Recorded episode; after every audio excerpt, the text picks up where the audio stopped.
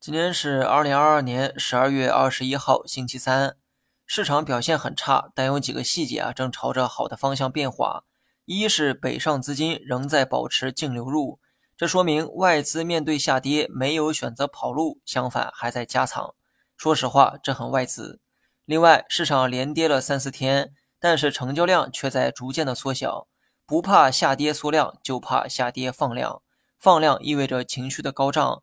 把这股高涨的情绪放在下跌的趋势中，往往意味着下跌它还没有完，因此缩量下跌也算是不幸中的万幸。今年的市场啊有两个低点，分别是四月末的二八六三点和十月末的二八八五点。两个低点出现之后，市场均出现了反弹，而两次低点对应的成交量大概是三千八百亿左右，而最近两天的成交量大概在三千亿左右。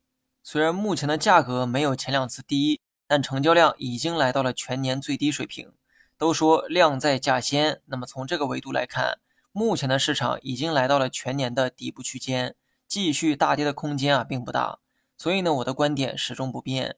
如果大盘能再回撤到三千点的话，我肯定还会去补仓。最后呢，送大家一句话哈：悲观者永远正确，而乐观者才能成功。好了，以上全部内容，下期同一时间再见。